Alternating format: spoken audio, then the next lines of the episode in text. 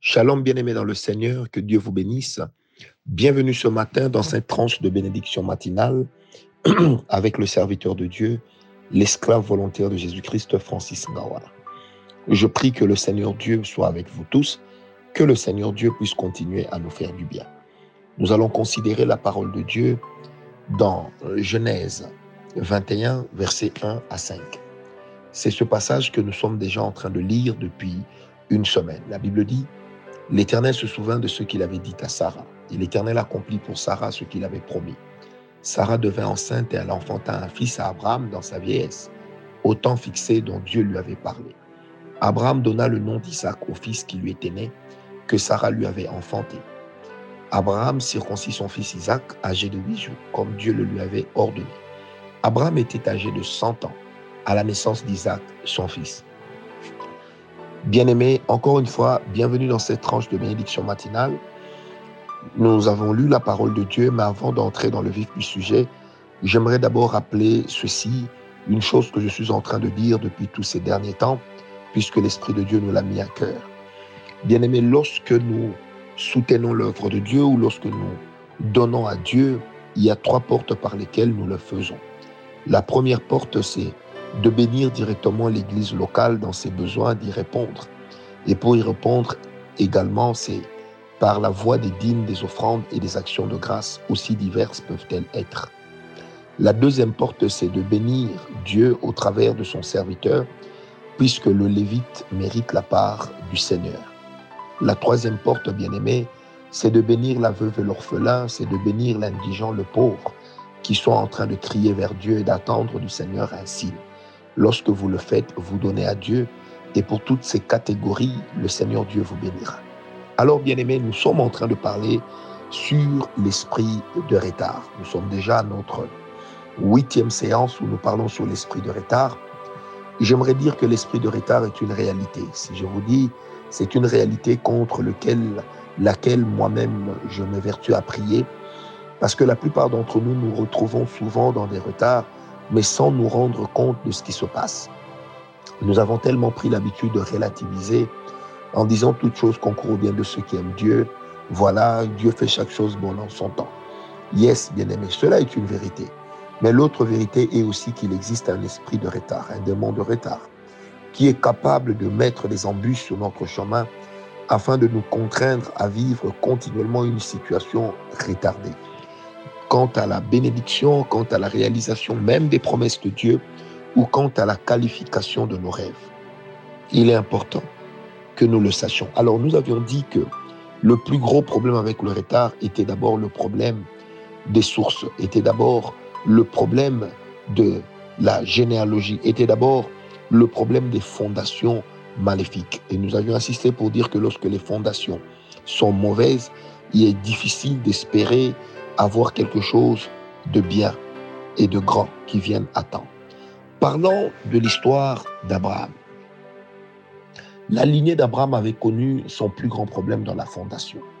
Mais dans cette fondation bien-aimée, le, les noms portés par ceux qui marchaient avec Abraham étaient des, des noms farfelus, étaient des noms qui ont amené la malédiction dans la lignée. Tenez, le père d'Abraham lui-même s'appelait Terak. Terak veut dire retard, porte de la prison.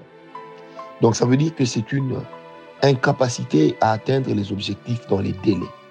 Vous allez remarquer qu'il est parti pour il est parti pour Canaan, mais il n'est jamais arrivé. Jamais il est arrivé. Il a donné naissance à son fils Nachor et lui-même s'est arrêté à Charan. Et c'est là même qu'il a donné naissance à son fils Nachor, le cadet. C'est également là qu'il a perdu son autre fils, le petit frère d'Abraham, le père de Lot. Genèse 11, verset 31-32. Bien-aimé, le problème, c'est que les noms que le père d'Abraham portait, les noms qu'il a donnés à ses enfants, sont des noms qui n'ont pas été de bon augure pour leur vie, sont des noms qui les ont mis en retard. Lui-même étant, ayant un nom qui signifie retard, porte de la prison il a donné à un autre fils le nom de Nachor. Nachor veut dire ronflement. Or, vous savez avec moi que celui qui ronfle dort, et celui qui dort n'évolue pas. Celui qui dort fait du surplace. bien-aimé. Et le nom du père de Lot voulait signifier simplement vent du désert. Alors vous allez remarquer qu'en réunissant déjà le nom de ses deux enfants, il n'y avait rien de bon. Et le nom de son fils aîné, Abraham. Abraham voulait signifier le prince du peuple. C'était pris dans le sens non pas de celui qui sert, mais c'était pris dans le sens de celui qui est né pour servir les autres. C'était pris dans le sens de celui qui n'a pas la capacité d'être grand, de celui qui n'a pas la capacité de voir la main de Dieu forte sur lui. Et c'est là malheureusement que Abraham a commencé aussi son problème. Voilà pourquoi quand le Seigneur a demandé à Abraham de sortir de la maison de son père, le Seigneur ne lui parlait pas d'une maison physique, mais l'Éternel lui demandait de sortir d'abord d'une maison spirituelle, d'une maison qui était caractérisée par les noms qu'il portait. Et n'oubliez pas que le père d'Abraham était lui-même un, adorateur d'idoles on raconte sur lui que c'était un monsieur qui faisait de l'astrologie. Autrement dit, c'était un monsieur qui avait la capacité de prédire l'avenir ou de s'attacher à ce qui prédisait l'avenir en regardant les mouvements des astres. Bien-aimés, faisons très attention parce que des fois, les noms que nous portons sont des noms qui peuvent nous mettre en retard. Voilà pourquoi, si vous vous référez à ce que j'avais donné aux méditations que je vous avais envoyées lorsque je parlais de Genèse 12, vous allez vous rendre compte combien est-ce que le nom était vu comme aussi une source de malédiction générationnelle. Mais bien aimé, nous n'allons cependant pas tous changer de nom, mais nous avons la capacité de prier contre les germes qui se cachent dans le nom, contre l'esprit de non-accomplissement qui se cache dans les noms, contre l'esprit de non-réalisation qui se passe derrière les noms, contre ce retard permanent dans lequel nous nous trouvons. Nous avons la capacité de nous lever en prière pour dire Seigneur, nous renonçons à cet héritage spirituel qui se cache derrière le nom. Donc, premièrement, nous allons y renoncer dans la prière. Deuxièmement, nous allons dénoncer cela parce que c'est cela qui est la source même de ce qui nous arrive. Nous dénonçons, nous renonçons et ensuite nous refusons cela pour demander à Dieu d'extirper ces mauvais germes de nos cœurs, de, les extirper de nos vies, de les extirper de tout notre être. C'est là que nous allons dire à Dieu, Seigneur, parce que toi, tu es mort à la croix pour moi, le diable ne peut plus me condamner là où toi, tu m'as déjà fait du bien. Le diable ne peut plus me condamner là où toi, Jésus-Christ, tu es mort pour moi à la croix. C'est pourquoi je dénonce ce retard. Je dénonce ce retard qui existe dans ma famille à cause du nom de la famille. Je dénonce ce retard qui existe dans ma famille aussi à cause de l'environnement dans lequel nous sommes en train d'évoluer. Et aussi, je renonce encore, Père, à tout ce qui n'est pas de toi au nom de Jésus et je maudis ce qui est du diable. À compter d'aujourd'hui, je programme mon évolution, je programme que je rattrape le temps, je programme l'accélération dans ma vie, je programme la vitesse dans ma vie au nom de Jésus. Qu'elle soit une grande vitesse, qu'elle soit une évolution extraordinaire et que je vive totalement la main de Dieu dans ce que je suis et dans ce que je fais. Père, je te prie pour mon frère, je te prie pour ma soeur qui est avec moi en ce moment.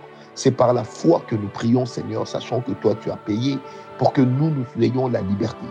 Toi, tu es allé à la croix pour que ce sacrifice de la croix, qui est l'autel ultime et suprême, puisse être notre bénédiction et puisse nous amener sur les arènes de la gloire, les arènes de l'évolution, les arènes de l'épanouissement, les arènes de la bénédiction. Père, je crois en ta grâce, je crois en ta faveur, je crois en ton nom et surtout je crois que tu es le Dieu qui travaille.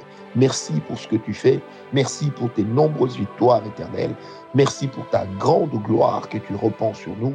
Merci Seigneur notre Dieu d'être pour nous Dieu et de nous accepter comme tes fils. C'est avec le Saint-Esprit Père que je prie ce matin Seigneur pour celui avec qui nous sommes connectés et cela au nom de Jésus.